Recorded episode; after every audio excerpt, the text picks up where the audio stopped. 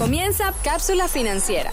Durante esta hora conversaremos sobre la educación del dinero. Tendremos distintos invitados y te llevaremos de la mano para comenzar el futuro que te mereces. Bienvenidos a Cápsula Financiera. Muy buenos días y bienvenidos a Cápsula Financiera. En los micrófonos el día de hoy Rodolfo Hernández y Valeria Corrales. Este programa fue posible gracias a los asesores hipotecarios de Pioneer Mortgage Funding Orlando. Pueden contactarlos a través de sus redes sociales arroba PMF Orlando y su página web orlandopmf.com. Recuerden también seguirnos en Instagram en arroba cápsula.financiera. Además ahora saben que nos pueden escuchar por su aplicación de podcast favorita. Y hoy en Cápsula Financiera estaremos hablando sobre qué es la procrastinación y tips para dejar de procrastinar. Y para eso tenemos de invitado a Inigo Saenz. Él es formador de equipos corporativos, experto en comunicación y máster en inteligencia emocional y sobre todo programador neurolingüístico. Y aquí lo tenemos. Inigo, ¿cómo estás? Muy bien, muy bien, un auténtico placer saludaros a todos desde España en este momento, así que un placer saludar a tantas almas hermanas. sí, aquí tenemos un invitado VIP desde otro continente para que ustedes vean. Íñigo, sí, esta es la calidad de cápsula financiera, hablamos con todo el mundo, ¿verdad? Claro que sí. Íñigo, estamos acá, eh, pero lo primero que queremos saber es qué es la procrastinación. Bueno, ante todo es una palabra muy bonita. Me parece una, palabra interesante, ¿no? Procrastinación. Además es difícil de pronunciar. Pero lejos de ser una palabra bonita, quiero decir, a mí me parece una palabra bonita porque tiene una, musicalidad, ¿no? Procrastinación. lo malo que tiene la procrastinación es que de alguna forma no, no, no implica nada positivo en nuestra vida, puesto que procrastinar al fin y al cabo es dejar para mañana lo que deberíamos hacer hoy y ese dilatarlo en el tiempo siempre tiene consecuencias negativas. Ahora, ¿por qué nosotros dejamos para mañana lo que deberíamos de hacer hoy? ¿Por qué crees tú que esto sucede? Bueno, pues pueden ser muchas las causas. Puede ser por pereza, puede ser eh, porque no encuentras el momento adecuado, puede ser por miedo, puede ser por muchas razones. Es decir, lo, importante es que eh, cuando nosotros procrastinamos, lo que sucede es que el equilibrio entre lo que me produce el impulso de hacerlo y aquello que me está paralizando en hacerlo, aquello que me paraliza es más alto que aquello que me impulsa. Y entonces ahí tenemos un problema, ¿no? Digamos que yo quiero adelgazar, pero, no me, pero me cuesta mucho ponerme a hacer dieta, yo procrastino mucho el momento de empezar a hacer una dieta. ¿Por qué? Porque me estoy imaginando que el dolor que voy a sentir cuando lo haga, que lo que voy a dejar de comer, que esos azúcares o esos quizás de pasteles que no puedo comer, me va, me va a doler más, me va a dar doler más a nivel de alma, a nivel de, ansiedad y de desarrollo, que el hecho de eh, conseguir el, peso ideal que yo quiero, ¿no? Entonces, al final procrastino, voy dilatando en el tiempo el momento de empezar con ello, simplemente porque pienso que me va a costar más el hecho de hacerlo que el hecho de no hacerlo, ¿no? ¿Y crees que somos conscientes de cuando estamos procrastinando algo? ¿Que sabemos que lo estamos haciendo o crees que simplemente lo hacemos por inercia y ya y simplemente le estamos dando larga a todo? Hombre, yo, parto del hecho de que, de que las personas son personas adultas y son personas inteligentes. Entonces, cuando tú procrastinas algo, ya sabes que lo estás dilatando porque tú ya sabes que lo quieres hacer. Quiero decir, si volvemos al ejemplo de la dieta o hablando de una inversión, por ejemplo, yo sé que tengo que invertir porque si lo tengo todo en dólares o lo tengo todo en euros, en mi caso, yo sé que el dólar cada día vale menos por la inflación, yo sé que el euro cada día vale menos por la inflación, tengo que invertir, pero igual el miedo que tengo, el miedo a perder, el miedo a no ganar, el miedo a, la incertidumbre es más poderoso que el hecho de vencer a la inflación o de crearme yo un patrimonio y crearme una riqueza, ¿no? Entonces yo creo que la gente ya sabe que lo tiene que hacer y sabe que está procrastinando y sabe que lo está dilatando en el tiempo. Por eso la procrastinación produce mucho dolor, mucho dolor de alma, mucho dolor emocional, porque sabes que no estás haciendo lo que tienes que hacer. Y está esa vocecita por ahí que nos habla a veces, ¿verdad? Que nos come la oreja diciendo, no lo estás haciendo, no lo estás haciendo, lo estás dilatando. Entonces al final tienes ese, esa guerra civil interna entre lo que quieres hacer, que sabes que tienes que hacerlo, y ese impulso final que necesitas para hacerlo, ¿no? Me gusta como dices eso porque a veces eh, es un miedo, es un miedo al, al qué pasará, al cómo será, y a la misma vez muchas personas lo atan con flojera, como que no quieres hacer las cosas en el momento por flojo. Entonces se unen como que varios componentes ahí. Sí, sí, es bastante interesante porque no es nada más la flojera, como nos está comentando Íñigo, son muchos otros factores que nos pueden afectar. Ahora, ¿cómo nos afecta la procrastinación o mover las cosas que debería hacer hoy para mañana en nuestras finanzas? Bueno, pues imagínate si, si, yo tengo que hacer una inversión, o yo por ejemplo soy experto en metales preciosos, ¿vale? Yo eh, asesoro a las personas para que inviertan en oro, plata, platino, pues porque hoy, en día sobre todo son refugios de valor. Entonces yo me encuentro, por ejemplo, con, con clientes que sí quieren invertir, en este caso en oro, sí quieren aprender cómo hacerlo, pero no acaban de tomar la acción para hacerlo. Entonces, ¿qué es lo que está sucediendo? ¿Cuáles son las, consecuencias de esto? Pues que ellos siguen teniendo su riqueza en dólares, siguen teniendo su riqueza en euros y no consiguen eh, superar esa inflación, no consiguen superar la devaluación de su patrimonio, con lo cual se mantienen en la pobreza. O sea, fíjate si la consecuencia es importante, que el hecho de procrastinar, el hecho de invertir, te mantiene en la, en la pobreza en lugar de empezar a crear tu propia riqueza, tu propio patrimonio. O sea, las consecuencias son siempre nefastas. Si hablamos de la dieta y yo procrastino y no empiezo una dieta, pues sé que voy a tener sobrepeso, eso va a tener unas consecuencias cardiovasculares, eso va a tener unas consecuencias musculares y óseas. Es decir, todos eh, los resultados, todos los resultados de la procrastinación son negativos. Porque lo, que, lo curioso es que siempre procrastinamos algo que es positivo para nosotros. Nunca procrastinamos algo que es negativo, porque sería una estupidez, ¿no? Totalmente. No voy a beber hoy, voy a dejar el beber para mañana.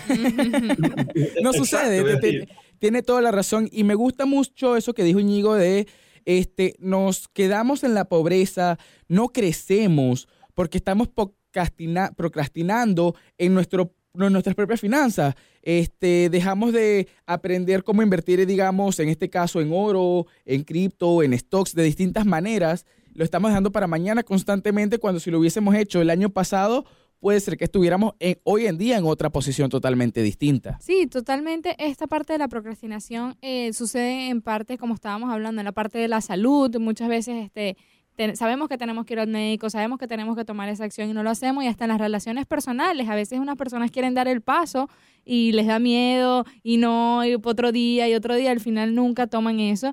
Y bueno, yo he sido partidaria de, este, en la época de trabajo, cuando comencé ya con todo esto de trabajo, yo procrastinaba demasiado. Y era como que, ay, no, pero ¿para qué? Lo hago mañana, ay, no, llamo a ese cliente mañana porque lo voy a llamar hoy. Hasta que un día dije, no, o sea, tengo que empezar con todo esto y me leí un libro que se llama Eat the Frog, que es Cómete esa rana, eh, no sé, creo que es así en español. Este, Eat the Frog. Y una de las cosas era como que cómete esa rana fea, horrible en la mañana. O sea, haz lo que tengas que hacer ya empezando tu día y empieza tu día. Eh, para que no empieces las cosas a última hora, porque después como que, bueno, lo voy dejando para al mediodía y no al mediodía, lo hago a las 3, no a las 3, a las 4, ay, son las 5, chao, me voy. Entonces, ese es el tipo de cosas que como dice Íñigo, tenemos que ser conscientes y tenemos que ser adultos y tomar responsabilidad de qué es lo que de verdad tenemos que hacer. Ahora, ¿cuáles son tus tips para combatir la procrastinación? Pues mira, en primer lugar, saber qué es lo que quieres. Es decir, hay muchas personas que, que procrastinan porque no tienen claro que, cuál es el objetivo que tienen. Es decir, si, si hablando de finanzas, si yo lo que quiero es conseguir un rendimiento que, que, sea superior a la inflación, hablamos, por ejemplo, de, no sé cómo estáis en Estados Unidos, en España ahora mismo estamos al 10% de inflación. Entonces, si yo quiero conseguir un rendimiento que me dé el 10%, pues ese es el objetivo, ya sé hacia dónde tengo que ir. Si no sé ni tan siquiera hacia dónde tengo que ir, pues estaré procrastinando, bueno, sí, yo es que tengo que invertir, bueno, sí, algún día invertiré. Y entonces, ¿qué pasa? Pues que el dolor que vas a sentir por el hecho de invertir es más grande que el dolor que estás sintiendo hoy por no hacerlo. Es decir, te estás engañando a ti mismo todo el rato, te estás autosaboteando todo el rato simplemente por no tener claro hacia dónde vas, ¿no? Entonces, un, tip eh, muy importante es saber qué es lo importante y hacia dónde tienes que caminar. Por ejemplo, yo creo que a nadie, no sé, a mí no, por ejemplo, no me gusta ir al dentista. O sea, siempre que voy al dentista me pongo nervioso. Y es algo que yo lo procrastino. Yo soy consciente de que también procrastino y en ese punto en concreto procrastino mucho, ¿vale? ¿Por qué? Pues porque ir al dentista es algo que a mí me pone muy, muy nervioso el ruido ese del ese del torno me pone negro, ¿no? Entonces lo que ocurre es eso que, que yo lo voy dilatando, lo voy dejando, pero sé que es importante. Entonces, el primer punto es tomar conciencia de que realmente es importante y de que lo tienes que hacer sí o sí. Y cuanto antes lo hagas, mucho mejor. Como bien decías eh, tú, Valeria, cuanto antes te comas a la rana fea, a la rana grande, cuanto antes te quites la piedra grande de encima, ya solo te quedan las piedras pequeñitas para hacerlo, ¿no? O, por ejemplo, otro ejemplo, imagínate que tienes que ir a cambiarle el aceite al coche, al automóvil, al carro, ¿no? Soy culpable, soy yo. y entonces dices, ¿sabes que tengo que ir al taller? Porque si no voy al taller, el coche se va a averiar, se va a romper, me va a costar un montón de dinero, pero hoy no me viene bien. No, mañana tampoco. Es que pasado queda con mi amiga, el siguiente queda con mi madre. Uy, qué mal, uy, qué mal, uy, qué mal. Y lo vas dejando y pasa un mes y pasan dos meses y al final el coche se estropea y tienes que pagar un montón de dinero por haber procrastinado el hecho de cambiar el aceite al coche, ¿no? Entonces, eh, yo creo que el tip más importante es saber qué es importante para ti y saber que las cosas hay que hacerlas cuando hay que hacerlas. Es decir, en España tenemos un dicho que es coger al toro por los cuernos, ¿vale? Coger la vida, las riendas de la vida y tomar tú las decisiones que tienes que tomar. No dejar que el destino decida por ti, sino tomar tú las decisiones que tienes que tomar, ¿no? Entonces ya tenemos que el tip, lo principal es ser consciente y empezar a tomar las decisiones correctas. Ahora, ¿cuáles son hábitos que tú nos puedas decir eh, que, tú, que tú estás eh, teniendo en este momento o que inversionistas que los que tú trabajas manejan en este momento para poder, sabes, ser más exitoso y hacer las cosas en ya, hacer como dice Valeria, vamos a hacerlo más complicado en la, en la mañana, vamos a hacer lo que más eh, nos disgusta a primera hora del día. ¿Qué, qué, qué, nos, ¿Qué hábitos podemos hacer similares que tú nos recomiendes? Me gusta mucho esa palabra, la palabra hábitos que has dicho, porque de eso se trata. Es decir, cuando tú consigues instaurar el hábito de hacer lo que tienes que hacer y de saber que eso es importante y que lo tienes que hacer en un tiempo, el primer hábito que haces es, muy sencillo, es muy fácil. Abres, pues, por ejemplo, Google Calendar o abres Outlook o abres simplemente una agenda de papel y te apuntas un día y una hora en el que tienes que hacer eso. Entonces, si de repente te llama una amiga y te dice, oye, quedamos para tomar un café, ¿a qué hora quedamos? A las 4 de la tarde. Y tú ves en la agenda, 4 de la tarde, ir a cambiar aceite al coche. Mm, es el momento de decirle a tu amiga, ¿te importa si quedamos a las 5 o a las 5 y media? Porque a las 4 tengo una cita importante. Tú no le digas que vas a ir a cambiar el aceite al coche, porque entonces tu amiga te puede decir, ¿cómo? ¿Me dejas por tu coche? No puede ser esto. entonces tú dile que a las 4 no puede ser, tienes una cita importante y ese es el primer hábito, es decir, apuntar en una agenda con hora y con día lo que tienes que hacer. De esa forma evitas procrastinar porque llega el día y por lo menos tienes una carga emocional muy potente para impulsarte a hacerlo. ¿sí? Eso en primer lugar. Y en, segundo lugar, cuando, cuando tienes que hacer algo importante, yo tengo aquí una frase encima del, del ordenador que pone el mejor momento para hacer algo es ahora. Entonces, coger el hábito de cuando te surge una invitación o te surge algo o tienes que quedar con una persona. Por ejemplo, cuando vosotros me mandasteis un mensaje por Instagram, eh, bueno, pues yo vi que había entrado un mensaje, pero yo ya tengo integrado esto de que el mejor momento es hacerlo ahora. Es decir, si yo no os contesto en el momento que mandasteis el mensaje, son tantas las cosas que tengo que hacer y tantas las cosas que tengo en mi cabeza que posiblemente no lo hubiese hecho. Entonces son dos grandes consejos. Primero, hazlo ahora, el que, el hecho de agendarlo, este es el segundo consejo, en tu agenda para que tenga un día y una fecha y ya no procrastines más. Me encanta ese hábito de hazlo ahora, el mejor momento para hacerlo es ahora. Y es algo que nosotros eh, hemos hablado en, el programa constantemente y es, quiero cambiar, voy a hacerlo ya. No voy a hacer un plan de eh, empiezo en tres meses, empiezo en seis meses, porque luego pasa y, y es algo humano, por decirlo así, que se me va a pasar, se me va a olvidar, simplemente no voy a tomar la acción y eso me parece excelente. El mejor momento de hacer algo es hacerlo ahora. Voy a empezar ya a comer mejor. Voy a empezar ya a invertir o aprender cómo invertir. Voy a empezar ya a hacer la cita para hacerle el cambio de aceite al, al carro y de una vez ya tener una fecha, ya tener una hora, ya tener todo preparado y dar ese primer paso a un mejor un mejor momento, un mejor futuro. Sí, y eso a mí me pasó una vez con un nutricionista, vamos a suponer que me di con un nutricionista un miércoles. Y entonces, bueno, él me explica todo lo que tengo que hacer, ta, ta, ta. Obviamente yo, bueno, hoy es miércoles, jueves me voy a comer esto, el viernes una pizza, luego esto para el lunes empezar. Entonces me dice, bueno, perfecto, dale, comienza mañana. Y yo, mañana, pero si mañana es jueves, ¿cómo yo voy a comenzar un jueves? Y él me dice, sí, sí, ya mañana mismo, ahorita vas, tienes que comprar lo que te voy a decir en el supermercado. Y yo, no, pero tengo que empezar el lunes. O sea, mi cabeza no, no entendía por qué yo tenía que hacer eso ya mañana, si, si es el lunes, el día que se empieza la dieta. Y entonces él me decía, no, porque así vas a irte de lunes en lunes. Te vas a ir que no es el próximo lunes, entonces el miércoles lo dejas, entonces te tiras a pérdida toda la semana y luego vuelves a comenzar el lunes. Y eso me hizo a mí reflexionar sobre muchas cosas que uno hace tanto en su vida personal como en su vida laboral y uno dice, wow, todo lo que uno puede lograr cuando uno se propone el hacerlo ya. O sea, voy a hacer esto ya porque es hoy y si no es ahorita, no va a ser. Entonces, y eso es verdad, y uno cuando reflexiona, y lo más lindo de todo es cuando tú dices que somos adultos y aprender a entendernos qué es lo que estamos haciendo, es el saber que estás haciendo mal y el empezar a tomar el hábito de quererlo hacerlo bien, que ahí viene lo un poco complicado, pero ahí viene un poco también de la responsabilidad de que cada uno vayamos a sentir. Ahora, muchas personas dicen que bueno, que hacer esto ya lo escuchan como hábitos de lo que es la perfección, la vida perfecta, que tú lo haces. ¿Tú crees que la procrastinación tiene algo relacionado con ser algo perfecto, con no procrastinar llega a ser algo que tu vida va a ser perfecta, por eso? Bueno, no, en absoluto. Pero bueno, ahora, te contesto, pero es que me ha venido una, idea a la cabeza cuando te estaba escuchando. Yo tengo un buen amigo en Las Vegas que es mago y es ilusionista, se llama Joaquín Ayala. Oh, wow. Y él eh, tuvo un espectáculo durante un tiempo que se llamaba así, se llamaba The Time is Now, ¿ok? O sea, el momento es ahora, porque si no lo haces ahora, no lo vas a hacer, ¿no? Entonces, eh, por eso simplemente por afianzar un poco más esa idea de que el momento para empezar es ahora. Ese nutricionista con el que fuiste tiene que ser un gran profesional porque efectivamente no solo trabajaba contigo a nivel de la dieta, sino que trabajaba contigo a nivel psicológico. No esperes al lunes, hazlo ahora. y esa es una gran parte de cualquier dieta o de cualquier inversión que queramos hacer. No se trata de si invierto en stocks o invierto en, hedge funds o invierto en donde sea. Se trata de qué? De la psicología que tengo que tener para hacerlo ahora y hacer lo que tengo que hacer y evitar procrastinar, ¿no? Ahora bien, ¿procrastinar es perfeccionismo? No, para nada. Porque si tú procrastinas, vas a sufrir vas a sufrir muchísimo. Quiero decir, el hecho de evitar la procrastinación es lo más inteligente que puedes hacer si quieres ser una persona feliz, si quieres ser una persona plena. Porque de lo contrario, vas a tener siempre esa, decía antes, esa vocecita que te está diciendo, no has llevado el coche al taller, no has ido al dentista, no le has llamado a tu suegra, que es su cumpleaños, no esto, no es lo otro. Y, esa sensación de no poder hacer todo lo que tienes que hacer cada vez es más abrumadora, cada vez es más grande, te sientes más débil y te sientes eh, con menos capacidad para hacer lo que tienes que hacer.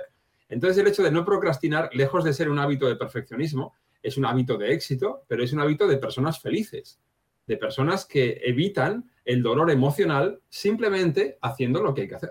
Ahora, vámonos un poco a, lo controversial acá y se escucha mucho eh, eh, que la gente dice, no, no lo voy a hacer hasta, no lo voy a soltar o no voy a lanzar algo hasta que esté perfecto. Eh, digamos que tengo una persona que está, un proyecto, que está empezando un proyecto en YouTube, para poner acá un ejemplo. Y hasta que el video, hasta que la edición, hasta que todo no esté perfecto, no van a, a sacar el proyecto, no van a empezar el proyecto. ¿Tú crees que esto es procrastinar o crees que todo debe estar perfecto en el proyecto para poder sacar el proyecto? Bueno, si esperas a que todo sea perfecto, estás muerto. Así de claro. O sea, ni tan siquiera en la naturaleza hay nada perfecto. Si, si admiramos una rosa, por ejemplo, en primavera, una rosa, ¿sí? verás que alguno de sus pétalos tiene algún defecto. O sea, no hay nada perfecto en el mundo. Es más, la perfección es un fantasma. Y en la medida que perseguimos la perfección, gastamos nuestra energía, gastamos nuestra vida. ¿Por qué? Pues porque nunca lo vamos a dejar perfecto. Siempre vamos a poder evitar esa faltita, siempre vamos a poder meter otra música distinta, siempre vamos a poder hacer no sé qué. Y al final, ¿qué pasa? Que no lo haces. Pero esto no es procrastinar. Esto es el perfeccionismo y es una enfermedad como tal. ¿Por qué? Porque la perfección no existe. Estoy persiguiendo un fantasma y cuando persigo un fantasma no lo puedo coger en el aire simplemente porque es etéreo. Por lo tanto, hay una frase de señor Zuckerberg que a mí me encanta, mejor hecho que perfecto. Y esa frase es increíble. O sea, y si él montó Facebook con esa filosofía, yo creo que todos los demás podemos hacer las cosas lo suficientemente bien hechas a un 80% lanzarnos a la calle, lanzarnos a la aventura, lanzarnos a invertir, lanzarnos a hacer dietas y luego el 20% restante, si Dios quiere, ya lo iremos mejorando poquito a poco, pero lánzate con un 80% de lo, de lo bien que todo lo puedes hacer, lánzate con un 80%, porque si no, no te vas a lanzar nunca.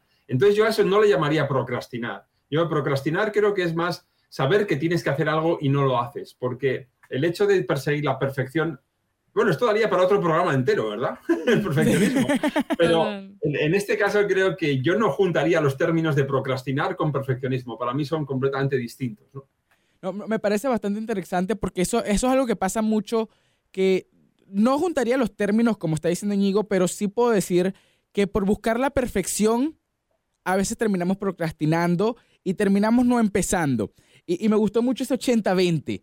Eh, quiero que las cosas estén bien o lo mejor que yo lo puedo hacer como ser humano y lanzarlo. E ir mejorando poco a poco. Siempre va a haber cosas que mejorar, siempre va a haber una manera de evolucionar e ir trabajando en todas esas cosas, pero ir lanzando para ir aprendiendo, porque si no, si no lo lanzo, si no tengo el feedback, si no empiezo con el proyecto, indiferentemente de qué sea el proyecto, nunca voy a terminar de mejorar y nunca voy a terminar, nunca voy a comenzar tampoco. Y eso, y eso me pasa mucho este, cuando comencé a poner videos en Instagram eh, sobre préstamos. Yo tenía muchísimo tiempo pensando y le decía, no, pero el video tiene que ser así, no, pero es que mírame, ahí tengo, estoy medio despeinada de este lado. Y entonces hasta que dije, no, voy a montar el video y salió como salió y el que le guste, que le guste y el que no le guste. Y ahí es donde tú empiezas a entender, bueno, es que esto lo puedo hacer mejor, esto lo tengo que ir mejorando, bueno, ahora tengo que arreglar esto. Pero yo dije, si uno nunca hubiese dado ese primer paso o nunca te hubieses lanzado al agua, como dicen, no estuviésemos todavía sin hacer nada. Y eso, y eso es una parte muy importante, como estás hablando tú, dar ese primer paso y lanzarse al agua. Ahora, ya que estamos hablando de lo que se llama éxito, ¿qué otro hábito de éxito tú nos podrías nombrar, Íñigo? Bueno, hábitos de éxito yo creo que también tenemos para muchos programas, ¿no? Pero bueno, o sea, porque el éxito al final eh, para, cada persona es una definición distinta, ¿no? Para, para, mí el éxito puede ser tener una familia amorosa, estar bien y tener salud. Para otra persona tener éxito puede ser tener 10 millones de dólares en la cuenta, ¿no? Para otra persona tener éxito puede ser simplemente el hecho de estar vivo, ¿no? Pero quiero decir que, que el éxito es muy, es muy maleable, o sea, depende de la definición de cada persona, ¿no? No obstante, yo, si lo que me estás preguntando es cómo tener una vida plena o qué es lo que podemos perseguir para tener una vida plena, pues yo ahí te diría que, lo más importante es que tengas algo por lo que luchar, que tengas un sueño, que tengas un deseo, que tengas algo que te, que te impulse a ir hacia adelante cuando el camino se pone duro, ¿no? Y entonces ahí, pues, eh, tener ese, ese, motivo, tener ese, no sé si llamarle propósito de vida, ¿vale? Que va más allá de un objetivo, de una meta, es lo que te hace impulsarte a conseguir lo que tú quieras, que para ti es el éxito. Si para ti el éxito es hacer el mejor programa de radio, y para llegar a las personas y ayudar a las personas con su cultura financiera, pues eh, ese ya es un gran propósito que te va a mover hacia adelante. ¿Para qué? Para que madrugues todos los días un poco más, para que duermas un poco menos, para que andes un kilómetro extra, para que cuando un programa falla y no sale bien os pongáis de pie otra vez y lo volváis a intentar. Es decir, aquí vienen todos los principios que hemos leído siempre sobre el, sobre el éxito, ¿no? Pero lo más importante es saber qué es el éxito para ti y después de eso ir aplicando esos principios que están en todos los libros, desde Piense y hágase rico hasta Poder sin límite de Tony Robbins, lo que sé. Tenemos los principios en todos los, en todos los libros para aplicarlos, pero una vez que sabemos qué diablos es lo que queremos, porque la mayoría de la gente no sabe qué es lo que quiere. Va a trabajar, sale de trabajar, se toma una cerveza, se duerme, se levanta y todos los días así. Y eso no es lo que quieren en la vida, pero tampoco saben o luchan por ello, ¿no? o por lo menos ni tan siquiera se molestan en averiguarlo, ¿no? Ahora, me parece excelente. Es primero saber qué quieres en la vida. Tú, eh, ¿qué le dirías a esta persona que nos está escuchando que no sabe qué quiere en la vida? ¿Qué, ¿Cómo le recomiendas o qué le recomiendas hacer para que descubra qué es lo que quiere hacer en la vida? Pues mira, yo hay una pregunta que me hice en su, en su momento que me ayudó muchísimo, ¿no? Y es, ¿qué estaría yo dispuesto a hacer todos los días durante ocho horas al día aunque no me pagasen? ¿Qué es lo que yo estaría dispuesto a hacer, no? Y esta pregunta me la hice cuando yo era director comercial de, una empresa aquí en España. Y entonces eh, yo en ese momento era aficionado a la magia, al ilusionismo, pero yo he sido mago profesional durante 10 años en mi vida. Y entonces, eh, siendo director de esa empresa, bueno, pues tuve ahí un, accidente de tráfico y demás que me hizo pensar muchas cosas, ¿no? Y dije, bueno, ¿yo qué es lo que realmente amo? ¿Qué es lo que realmente quiero hacer en mi vida, ¿no? ¿Qué es lo que estaría dispuesto a hacer en mi vida ocho horas al día, aunque no me pagasen, ¿no?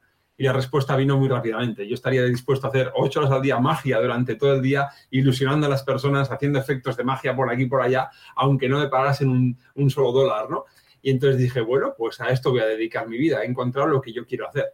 Después eso fue evolucionando y me convertí de ser, de ser mago a convertirme en speaker internacional y ahora mismo, bueno, pues recorro el mundo dando conferencias inspiracionales y motivacionales a las personas. Y, bueno, pues ha sido una evolución, ¿no? Pero saber qué es lo que estarías dispuesto a hacer aunque no te paguen, eso sería algo interesante, ¿no? Excelente, no. De verdad que eh, me encanta toda la información que nos ha dado Íñigo, este, muchísimo valor que tenemos acá y muy buenos consejos que nos está dando Íñigo.